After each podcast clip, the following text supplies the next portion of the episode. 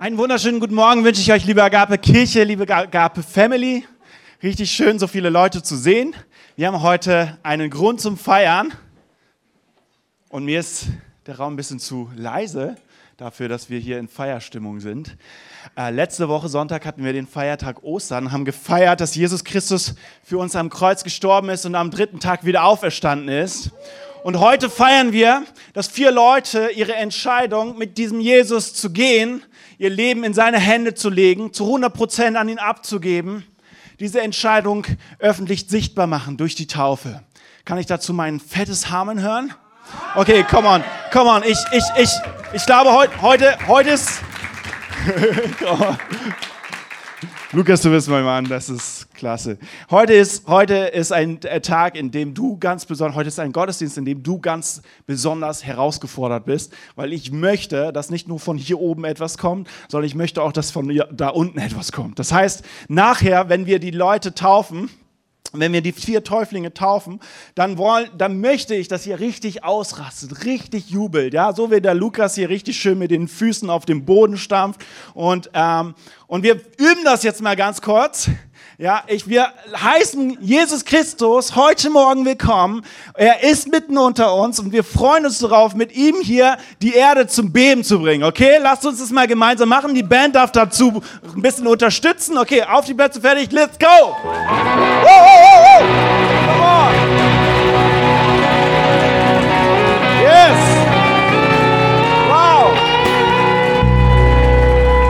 muss auch, ich muss auch, ich muss auch ein bisschen hier. Okay. Hey, ähm, jedes Mal, also diejenigen, die mich kennen, die auch schon länger mit mir unterwegs sind, wissen, dass ich Taufe liebe. Und ich habe gestern mitbekommen, äh, da hat mir Kleingruppe, habe ich mitbekommen, dass äh, ich in meinen Predigten immer sage, dass ich irgendwas liebe. Ich fange die meistens immer damit an. Gell, Caro? Ja.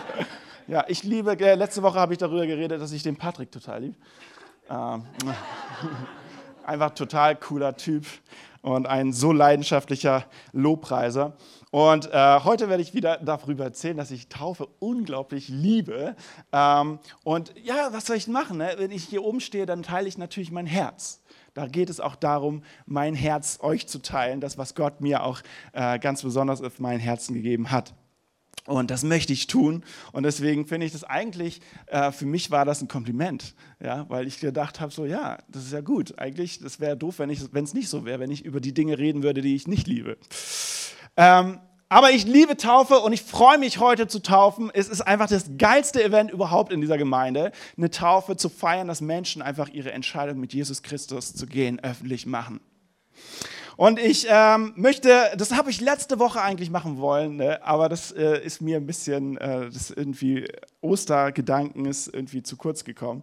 Äh, ich habe euch jetzt alle willkommen geheißen. Ich heiße natürlich auch hier aus der Ukraine äh, willkommen. Ähm, und ich habe sogar extra hier äh, das gestern die ganze Zeit mir irgendwie vor, äh, die ganze Zeit ausgesprochen, damit ich das nicht vergesse. Dobre, dobro, ut, dobro utra, dapro bojalovac. Ist okay. Was? Okay, ich hoffe, das war, ich war, war einigermaßen richtig. Ähm, also heißt auch, also herzlich willkommen auf jeden Fall auch an dieser Seite. Und ich freue mich einfach, hey, ich äh, fände es einfach so schön, wenn wir auch in den nächsten äh, Sonntagen, Wochen einfach auch immer mehr Leute haben, auch vielleicht auch Flüchtlinge aus der Ukraine, wenn wir uns da bereit erklären zu sagen, hey, ich möchte diesen Schritt gehen, ich möchte Menschen ähm, diese Hoffnung geben, möchte Menschen einen Ort geben, an dem sie ähm, ja, Geborgenheit erfahren. Und wir können ihnen das geben. Und das feiere ich jeden Einzelnen, der auch bereit ist, diesen Schritt zu gehen. Ähm, yes.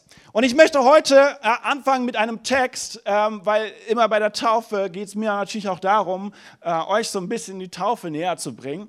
Und ich möchte einen Text lesen, der die Bedeutung der Taufe uns auch hier an dieser Stelle etwas näher bringen soll. Und zwar lese ich diesen Text aus 2. Korinther 5, Vers 14 bis 17. Da heißt es, Paulus schreibt hier an die Gemeinde in Korinth, ähm, und er schreibt, was immer wir tun, tun wir, weil die Liebe Christi uns bewegt. Weil wir glauben, dass Christus für alle gestorben ist. Glauben wir auch, dass unser altes Leben vorüber ist, das wir früher führten.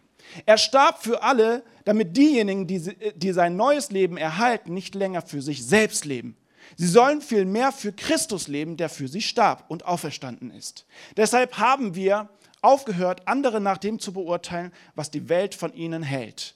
Früher habe ich irrtümlicher irrtümlich auch Christus so beurteilt, als sei er nur ein Mensch gewesen. Wie anders sehe ich ihn jetzt. Das bedeutet aber, wer mit Christus lebt, wird ein neuer Mensch. Er ist nicht mehr derselbe, denn sein altes Leben ist vorbei, ein neues Leben hat begonnen. Und die Luther-Übersetzung übersetzt das hier an dieser Stelle mit diesem berühmten Satz, das Alte ist vergangen, siehe, Neues ist geworden. Das kommt einem irgendwie bekannt vor. Das Alte ist vergangen, siehe, Neues ist geworden. Durch den Glauben an Christus werden wir neu. Der Glaube an Christus, er verwandelt uns. Durch den Glauben an Christus ist unser altes Leben vorüber und wir leben nicht mehr für uns, sondern wir leben für Christus, der für uns gestorben ist. Und das haben wir letzte Woche gefeiert. Für uns gestorben ist und wieder nach drei Tagen auferstanden ist. Neu ist, dass du ab sofort Gott mit Gott unterwegs bist.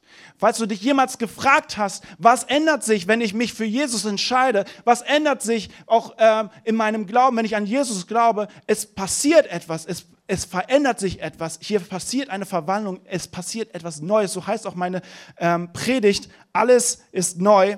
Und neu ist, dass du mit Gott ab sofort unterwegs bist. Du bist nicht mehr allein unterwegs, sondern mit Gott. Neu ist, dass du dass du bereit bist, dich in die Bestimmung hineinzustellen, die Gott für dein, für dein Leben ausgesprochen hat. Du bist bereit, die Bestimmung, die dir Gott geben möchte, anzunehmen. Neu ist, dass du deine Herrschaft über dein Leben aufgibst und Gott über dein Leben herrschen lässt. Neu ist auch, dass du deine Rechte abgibst wenn, ich weiß nicht, ob du das wusstest, aber wenn du sagst, Jesus Christus ist mein Herr und Heiland, er, er soll ab sofort über mich herrschen, er, ich, bin, ich gebe mein Leben zu 100% ab, dann bedeutet es auch, dass wir unsere Rechte abgeben. Ihr habt keine Rechte mehr. Das klingt hart, ne? Ich hau das jetzt einfach mal so raus. Aber ähm, ihr habt, äh, das ist, ich gebe euch mal ein paar Beispiele, einfach um, um, um zu verstehen, was das bedeutet, das meine Rechte abzugeben. Es bedeutet zum Beispiel, dass ihr das Recht aufgibt auf einen eigenen Terminkalender. Uiuiuiui. Ui, ui, ui. Ja, aber das heißt nicht, dass ihr jetzt irgendwie total planlos und unorganisiert durchs Leben geht, nein, das, oder verantwortungslos durchs Leben geht, sondern es bedeutet, dass du am Anfang des Tages morgens aufstehst und sagst, Jesus, das ist dein Tag. Ich gebe ihn dir. Führe mich, leite mich und hilf mir, diesen Tag an deiner Seite zu erleben und durchzuleben. Ein anderes Recht, was wir aufgeben, ist das Recht von persönlichem Besitz. Wir können sagen, hey, das ist mein Haus, das ist mein fettes Auto, mein fetter Porsche, das ist mein äh, 65 Zoll äh, Plasma oder ne, gibt es Plasma, gibt es aber mittlerweile fast gar nicht mehr. 65 Zoll OLED-Fernsehen äh, mit äh, 120 Hertz, ja, oder das ist mein und so weiter und so fort. Das ist schon sehr detailliert hier. Aber wir vergessen manchmal, was? Wohnwagen. Ja, yeah, stimmt, da hat sich auch so ein Trend eingeschlichen hier. es gibt, wir vergessen manchmal, dass alles, was wir haben, ein Vorrecht ist. Aber es ist kein Recht. Wir haben kein Recht auf es, sondern wir haben, es ist ein Vorrecht. Das heißt, wir dürfen dankbar sein für alles, was wir haben, denn es ist ein Vorrecht, dass wir diese Dinge besitzen. Aber es, ist, äh, aber es gehört alles nicht uns, es gehört Jesus. Und er verfügt darüber. Und dann ist, stellt sich die Frage, ja, wenn du mit Jesus 100% unterwegs bist und Jesus darüber verfügt, bist du bereit, auch Dinge loszulassen? Bist du bereit, mach dir einfach mal bewusst, okay, bist du bereit, bist du bei diesen 100% angelangt, dass du sagst, Jesus, 100% meines Lebens, du verfügst über mein Leben. Wir geben das Recht auf Komfort auf. Und das ist ein Thema, das uns in Deutschland hier ganz, ganz, ganz besonders beschäftigt. Komfort. Der Herrscher dieser Welt, der Teufel, er hat ein Ziel und zwar möchte er dich täuschen. Und wenn er das nicht schafft, dann versucht er dich zu belügen. Und wenn er das nicht schafft, und das haben auch schon viele gehört, dann versucht er dich abzulenken von dem, was wirklich wichtig ist. Und vielleicht erinnerst du dich, an die Zeit, wo du dein Leben Jesus gegeben hast und warst total on fire und du hast gedacht, wow, dass ich, ich, dass, dass ich, ich brenne für Jesus, ich kann jetzt, ich trete raus aus meiner Tür und ich muss den Menschen von Jesus erzählen. Und, und du denkst so, ey, du bist bereit, diese 100 Prozent, bist total on fire, diese Passion in dir, die kommt zum Vorschein. Und dann spürst du auf einmal, ein Jahr vergeht, zwei Jahre vergehen, drei Jahre vergehen und diese erste Liebe, die da war, sie flaut langsam ab. Und du fängst an, ja, in den normalen Alltag reinzugehen. Du siehst die Menschen, die ihr Leben Jesus gehen, die diese Frische erleben, die dieses Feuer erleben und denkst, ja, da war ich auch mal. Das waren, das waren ganz nette Zeiten, aber warte ab, bis du in mein Alter kommst. Und wir erleben, wie, wie, wie wir von dieser Freude, ja, die Bibel spricht hier davon, einer unserer Täuflinge hat auch einen Bibelvers, äh, der genau auch das Thema anspricht. Und zwar steht er, das muss ich jetzt hier nochmal ganz kurz, oh nee, den Bibelvers habe ich gar nicht drin. Aber ähm, wenn ich den sage, wird euch bewusst. Ja, genau, das steht irgendwo in der Bibel. Werdet ihr auch nachher hören. Werdet ihr auch nachher hören. ja, dass wir immer fröhlich sein sollen. Und diese Freude, woher kommt sie? Sie kommt durch den Glauben, nicht durch irgendwas, was uns die Welt gibt, sondern sie kommt durch den Glauben.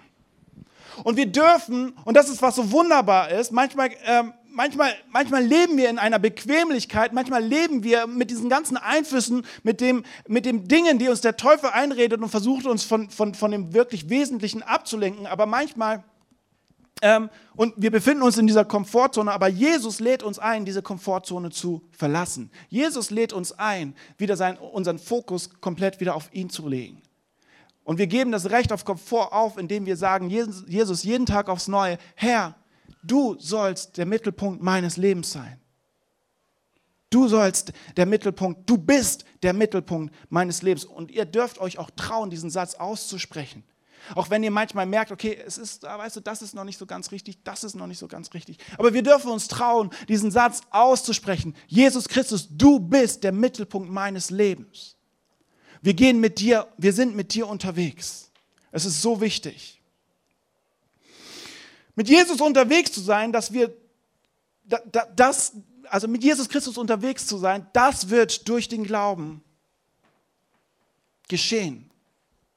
Das wird durch den Glauben zu unserem neuen Lebensstandard. Mit ihm unterwegs zu sein. Nicht mehr alleine, sondern mit ihm. Im Alten Testament lesen wir von einer Geschichte und es ist eine sehr alte Geschichte und eine sehr bekannte Geschichte, wurde schon oft verfilmt und wir hören sie auch immer wieder in, Predigten und, ähm, und sonst wo. Eine Geschichte, und zwar das Volk Gottes, als das Volk Gottes in der Sklaverei ähm, der Ägypter war.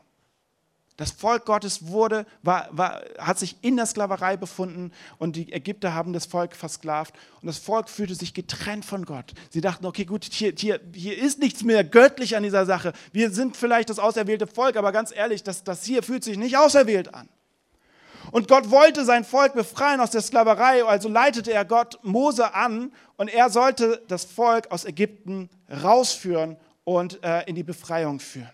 Und dann ähm, gab es, also ihr kennt die Story, ne? dann gab es zehn Plagen. Erst hatte ich äh, der ägyptische Pharao dagegen aufgelehnt und dann äh, irgendwann hat er es ziehen lassen und das Volk ging los und dann standen sie vor dem Meer und sie wussten nicht mehr, hey, wir können nicht weg, wir können nicht weiter. Da ist ein Meer, da ist Wasser, wir kommen da nicht durch. Und hinter uns sind die Ägypter, die uns verfolgen, uns töten wollen und vor uns ist das Meer und wir kommen hier nicht weg. Der Weg ist versperrt. Und, die, und, die, und das Volk Gottes war verzweifelt. Sie wussten nicht, was sie tun sollen. Aber Gott hat ihnen versprochen, ich werde euch befreien aus der Sklaverei der Ägypter. Also hat er Mose angeleitet, er soll den Stab in das Wasser, er musste ins Wasser gehen, hat den Stab ins Wasser gestellt und das Wasser hat sich auf beiden Seiten emporgehoben. Äh, und sie konnten durch das Meer gehen. Und sie sind durch das Meer gegangen, das ganze Volk, und das Meer fiel dann wieder hinunter, äh, hinunter als, als, als sie am Ende angelangt sind. Und hinter ihnen war eine Grenze. Hinter ihnen waren, war die, war, waren die Ägypter, unter, der sie, äh, unter denen sie gelebt haben in Sklaverei. Und vor ihnen war der Weg geöffnet mit Gottes, äh, äh der, der Weg zum ja, verheißenen Land, der Weg durch die Führung, der durch die Führung Gottes geebnet wurde. Das Alte ist vergangen, siehe, Neues ist geworden. Die Sklaverei lag hinter ihnen und die Führung Gottes lag vor ihnen. Und genauso feiern wir heute die Taufe als ein Zeichen dafür, das Alte hinter uns zu lassen und das Neue anzunehmen. Es fängt an mit dem Glauben und wird durch die Taufe öffentlich bestätigt. Also wir glauben nicht, dass erst ab der Taufe dieser Schritt passiert, wo wir sagen, okay, ja, jetzt sind wir erst mit Gott unterwegs, sondern es ist der Glaube, der rettet, es ist der Glaube, der uns frei macht, es ist der Glaube, der uns diese, diese Brücke gibt. Aber die Taufe ist das öffentliche Zeugnis, das öffentliche, äh, ein, ein Symbol dafür, dass wir mit Gott unterwegs sind und dass wir, äh, dass wir das alte zurück, unser altes Leben zurücklassen und das neue Leben mit Gott ähm, annehmen. So wie das Volk Gottes durch das Meer ging, so tauchte, tauchen auch wir ins Wasser ein und wieder auf. Das Volk Gottes geht durch das Meer und genauso auch wir tauchen ein und wir tauchen wieder auf. So wie Jesus gestorben ist am Kreuz und am dritten Tag wieder auferstanden ist, so tauchen auch wir in seinen Tod hinein und wir tauchen wieder auf. So wie Gott die Welt überflutete, überflutet hat, um alles zu zerstören, was böse war, um einen Neuanfang zu schaffen und nur, und nur Noahs Familie und die Tiere auf der Arche gerettet wurden, so tauchen auch wir ins Wasser, das reinigt und wir tauchen wieder auf, um vor Gott zu stehen. Und dieses Symbol ist ein unglaublich kostbares Symbol, unheimlich wertvolles und durchdachtes Symbol, das auch, auch Gott hier geprägt hat. Und wir dürfen heute feiern, genau diesen Schritt. Das Alte ist vergangen, siehe, Neues ist geworden. Und deswegen liebe ich Taufe, weil es einen, ein, ein, es, es, es, es ist ein Zeichen in der unsichtbaren Welt. Ein Zeichen, das die Erde erschüttern lässt. Und ich, ihr könnt mir vertrauen, ne? im Himmel wird eine Party gefeiert. Und wir erleben das jedes Mal bei der Taufe. Wie Anfechtung bei den Täuflingen passiert. Wir hatten diese Woche echt katastrophale Gespräche, kann ich mich daran erinnern, wo, wo, wo Krankheit da war, wo irgendwo, wo wir kurz davor waren, die Taufe abzusagen und ich gesagt habe, Gott, nein, bloß nicht. Taufe absagen wäre für mich die absolute Horrorvorstellung. Und es hat alles geklappt und es klappt irgendwie immer alles. Und Gott führt die Dinge am Ende und wir merken, hey, wow, da ist so ein Segen auf diesen Tag. Wasser ist ein Symbol für Reinigung und Leben. Und genauso ist die Taufe das Zeichen, dass wir etwas Altes hinter uns lassen und etwas Neues angenommen haben.